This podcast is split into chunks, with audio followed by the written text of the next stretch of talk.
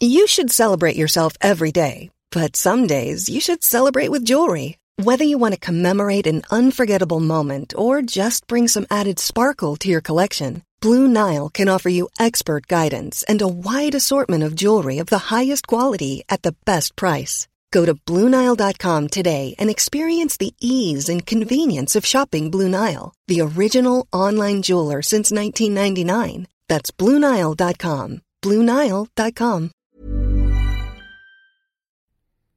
El 2019 ya empezó, las vacaciones ya se terminaron y mientras todos estábamos descansando y comiendo recalentado, las noticias se salieron de control. ¿Cómo nos está yendo con Andrés Manuel López Obrador? Si quieres saberlo, aquí te lo tengo todo resumido solo para ti. Alto Parlante es un podcast creado con la idea de que juntos somos capaces de hacer un México mejor.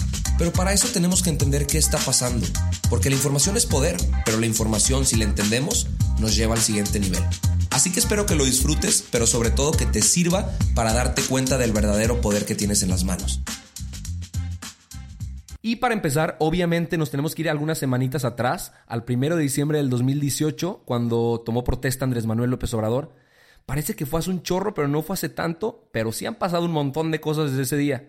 Eh, Andrés Manuel López Obrador, nada más para contextualizar, eh, tenía que hacer la toma de protesta en la Cámara de Diputados. Él no había pisado la Cámara de Diputados desde el 2005. En el 2005 le estaban quitando el fuero eh, entonces, en aquel entonces, cuando la, la, Cámara estaba representada en su mayoría por el PRI y el PAN, este cuate pues estaba enojadísimo. De hecho, lo cito con una frase que dijo, ustedes me van a juzgar, pero no olviden que todavía falta que a ustedes y a mí nos juzgue la historia. ¿Saben? Entonces ahí como condenando a, a todos los diputados del PRI y del PAN que estaban votando porque le quitaran el fuero y pudiera ser juzgado eh, como cualquier otro ciudadano Andrés Manuel López Obrador. Eso fue en el 2005, ahora en el 2018 una historia completamente distinta, 13 años después.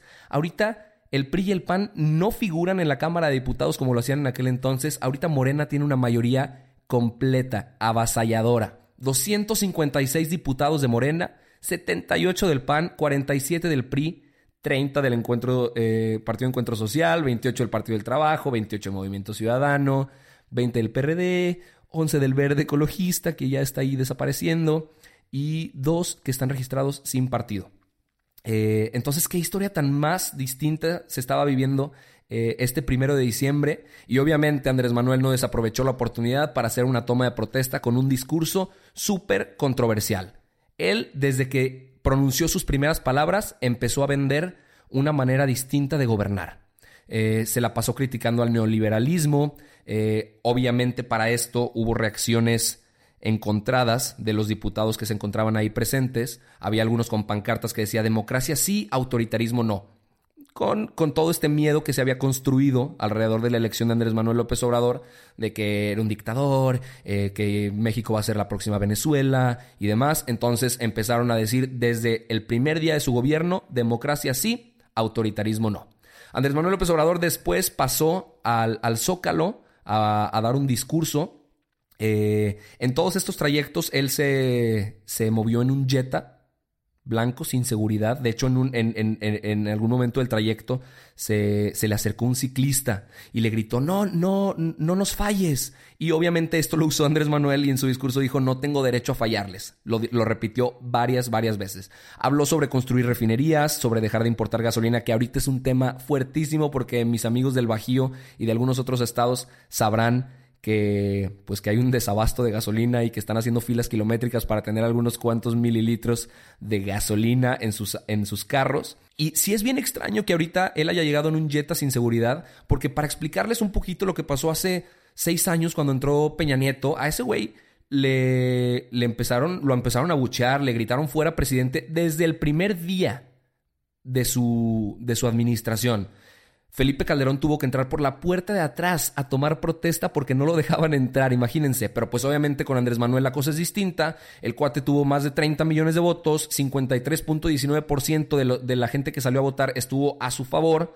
Eh, reunió 150 mil personas en el Zócalo para, para armar una fiesta totota, eh, donde dijo sus 100, sus 100 primeras acciones de gobierno, etcétera, etcétera. Eso pasó el primero de diciembre. Pero Andrés Manuel ya había hecho de las suyas antes de haber sido presidente constitucional. No sé si se acuerdan que del 25 al 28 de octubre del año pasado se llevó a cabo una consulta nacional que generó muchísima controversia. De entrada, a muchísimos les valió queso. O sea, mucha gente no salió a votar. De hecho, yo no salí a votar por esa consulta porque no creía en ella.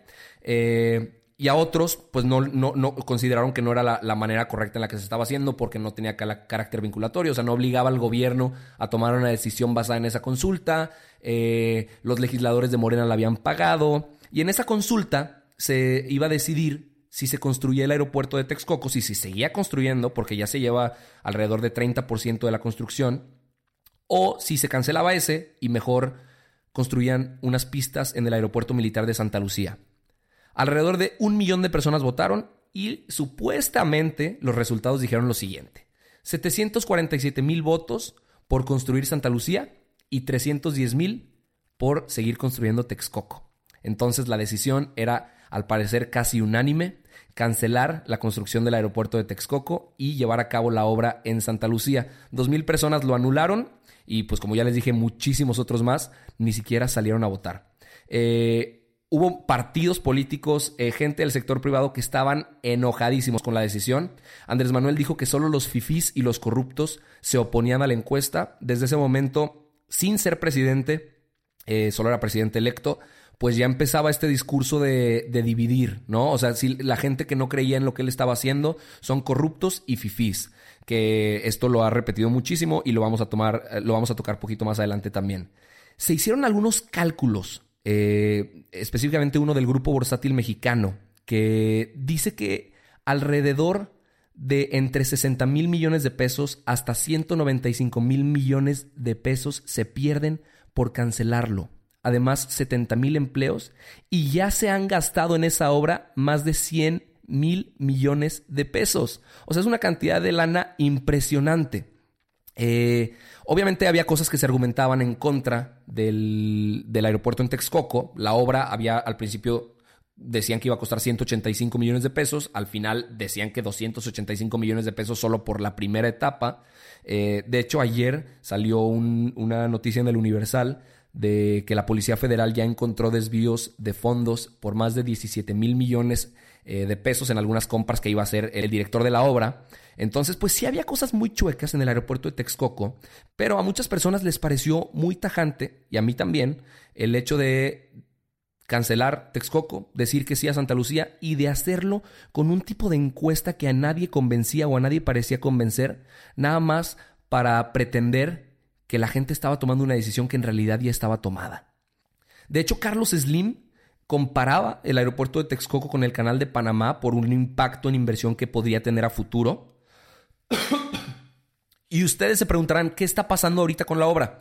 Eh, la obra ahorita va a seguir por lo menos seis meses, eso lo dijo Gerardo Ferrando, que es el, director del Grupo Aeroportuario de la Ciudad de México, porque aún no se termina de negociar la cancelación de contratos, entonces la obra todavía puede continuar cierto tiempo, él predice que van a ser otros seis meses.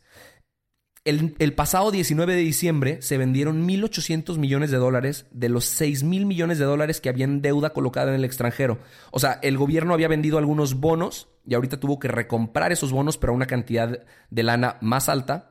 Y eso, mi queridísima gente del auditorio que me está escuchando, nos va a costar a nosotros 200 millones de dólares anuales por los próximos N cantidad de años si es que la deuda sube o se mantiene.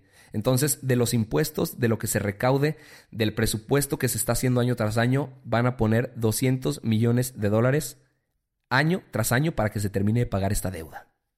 Y pasando a otras noticias, casi tres semanas después de la toma de protesta de Andrés Manuel López Obrador, sucedió algo que seguramente va a marcar su administración por completo. La tarde del 24 de diciembre, o sea, Nochebuena, eh, despegó un helicóptero del Triángulo de las Ánimas, de un helipuerto ahí en Puebla, a las 2.34 de la tarde. Eh, era un helicóptero Augusta 109 con matrícula XABON. En, en, ese helicóptero iba Roberto Cope, el comandante de la aeronave, eh, Marco Antonio Tavera, el primer oficial, Héctor Baltasar Mendoza, asistente del senador por el PAN Rafael Moreno Valle, Marta Erika Alonso, que había quedado recién electa como gobernadora del estado de Puebla, y también el senador Rafael Moreno Valle que también es coordinador parlamentario del PAN.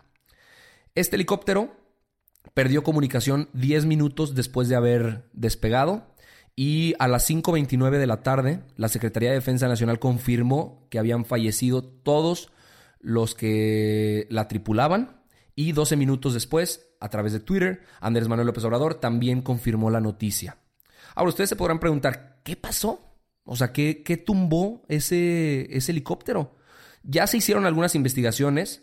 Eh, el helicóptero era del 2011, solo tenía 2.000 horas de vuelo, tenía poca utilización y buenas condiciones, así lo, lo declararon algunas autoridades. El primer comandante, el primer oficial, perdón, tenía 4.000 horas de vuelo, o sea, era experimentado. Roberto Cope, el comandante, tenía 1.000 horas de vuelo y aparte también ya había volado muchísimas horas más en aviones. Eh, entonces, genera muchísimas dudas este accidente. Las redes se volvieron locas, seguramente es algo que ustedes ya vieron las reacciones de las personas sumamente divididas, gente que aplaudía una muerte de, de, la gobernadora y del, exgobernador, eh, senador Rafael Moreno Valle, me parece bien peligroso que la gente se comporte así frente a, a tragedias. Hubo otros que también intentaron lucrar por, por, este accidente y hacer campaña política por este accidente. Y ustedes se podrán preguntar por qué es tan sospechoso. O sea, no es solo una caída de un helicóptero. Vaya, las muertes importarían de, de, quien sea que, sea que, hubiera estado en ese helicóptero, pero esto tiene un, nivel político porque, porque la elección en Puebla tuvo muchísimos obstáculos y muchísimas trabas. El 8 de diciembre, el Tribunal Electoral del Poder Judicial de la Federación decidieron no anular la elección en Puebla. ¿Por qué se quería anular? Miguel Barbosa, que era el, candidato de, de Morena, impugnó la, la elección porque supuestamente no estaba bien, bien llevada a cabo, supuestamente tenía muchísimas irregularidades y habían pedido que se, que se, hiciera un reconteo de votos. El reconteo de votos se hizo, se dictaminó que la, la ganadora sí había sido Erika, eh, Marta Erika Alonso. Entonces impugnaron la elección y el tribunal iba a decir si se anulaba o no. Y si se anulaba, el 15 de diciembre se iba a seleccionar un interino. Ese interino lo iba a seleccionar el Congreso local de Puebla y ese Congreso está representado en su mayoría por legisladores de Morena. Entonces, pues sí, sí, sí causaba un poco de, de incertidumbre que lo fueran a seleccionar los de Morena cuando había perdido Morena, argumentando que los del PAN estaban haciendo fraude electoral. Seguramente iban a seleccionar un interino que tuviera eh, procedencia de las mismas filas morenistas. ¿Saben? Entonces sí generó muchísima desconfianza eso. Estuvieron peleando hasta el último día eh, hasta el 14 de diciembre que tomó protesta, hubo manifestaciones en la ciudad de Puebla para decir que no la aceptaban como, como la gobernadora, que, Andrés Manuel dijo que él, él, no iba a pisar Puebla porque no, no, no creía en las elecciones que se habían llevado a cabo ahí, que eran una falla a la democracia, etcétera, etcétera. Ya saben cómo, cómo les gusta de repente apoyar lo que les, lo que les beneficia y descalificar todo lo que, lo que les obstaculiza. ¿Saben? La reacción de AMLO, eh, pues a mi parecer y al parecer de muchos otros expertos, digo yo no soy experto, pero a mi parecer como lógica y como ser humano no fue la correcta. Andrés Manuel no fue al, acto funerario de, de Rafael Moreno Valle y de Marta Erika Alonso, que eran representantes de su gobierno. Eh, fue más bien Olga Sánchez Cordero, la secretaria de Gobernación, y a, lo que, a, todas las críticas, Andrés Manuel contestó que no quería, y, se, lo cito mejor, para no hacerles el juego a estos provocadores mezquinos, decidí actuar de manera prudente. Son grupos neofascistas que están muy enojados por el triunfo de nuestro movimiento y tratan de mancharnos, de afectarnos. No lo van a lograr. Al contrario, por eso abordo esto con toda transparencia. Él llamó a los, a los opositores un grupo neofascista. Y yo ayer me metí a investigar cuáles eran las características del fascismo. Ahí les van. Número uno, totalitarismo. Número dos, un partido único. Morena, what? Número tres, el Estado está presente en todo. O sea, antiliberalismo. ¿Se acuerdan cómo Andrés Manuel en su toma de protesta criticó el neoliberalismo? Número cuatro, militarismo. Tener un grupo militar fuerte y presente que está pasando con la Guardia Civil. Número 5, propaganda desmedida, o sea, tener su imagen en todos lados de lo bueno que se está haciendo. Número 6, personalismo, o sea, que se cree una figura alrededor de todas estas cosas, o sea, que una persona represente a un movimiento. No entiendo por qué llamó a ese grupo neofascista si yo encuentro muchísimas similitudes entre lo que se entiende por fascismo y lo que está pasando ahorita en el país. No les estoy diciendo que Andrés Manuel sea un fascista y que, y que, eh, y que vaya a llevar a México a ser un Estado fascista, pero pues sí existen similitudes entre lo que pasó con Mussolini y lo que está pasando ahorita en su gobierno. La investigación se va a seguir llevando a cabo, va a estar, va a estar de hecho una comisión de investigación dedicada a hacerlo.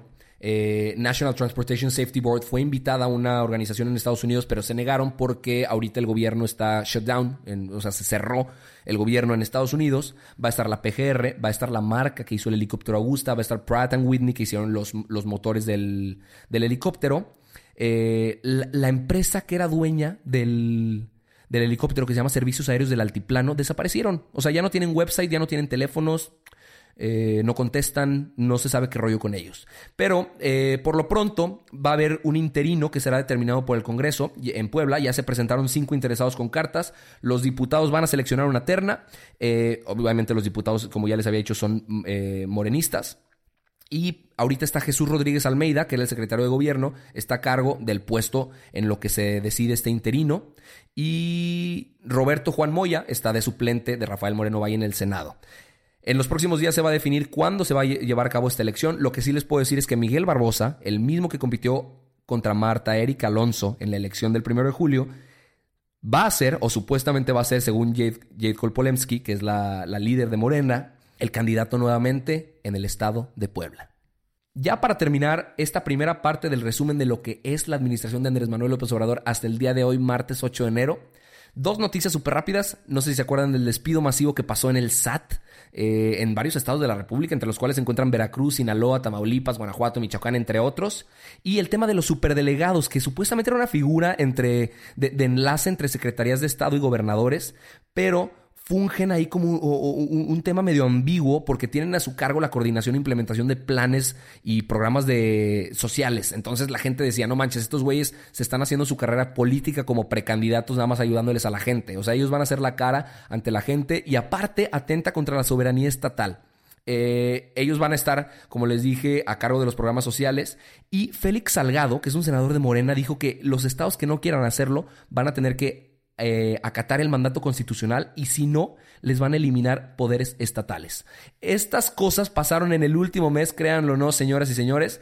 Mañana les voy a estar platicando qué rollo con el tren Maya, qué rollo con el presupuesto que sacaron eh, antes de que terminara el año y que estaba bien jodido. Eh, el tema del desabasto de la gasolina que seguro nos interesa a muchísimos y todo el tema de la Guardia Nacional.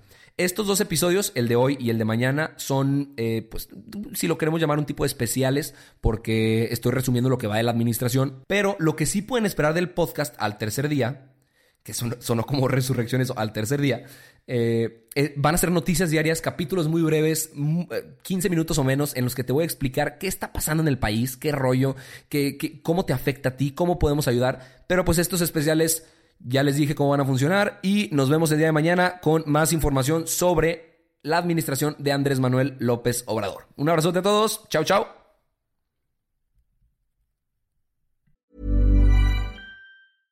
Imagine the softest sheets you've ever felt. Now imagine them getting even softer over time. That's what you'll feel with Bowl and Branch's organic cotton sheets. In a recent customer survey, 96% replied that Bowl and Branch sheets get softer with every wash. Start getting your best night's sleep in these sheets that get softer and softer for years to come. Try their sheets with a 30-night guarantee. Plus, get 15% off your first order at bowlandbranch.com. Code BUTTERY. Exclusions apply. See site for details.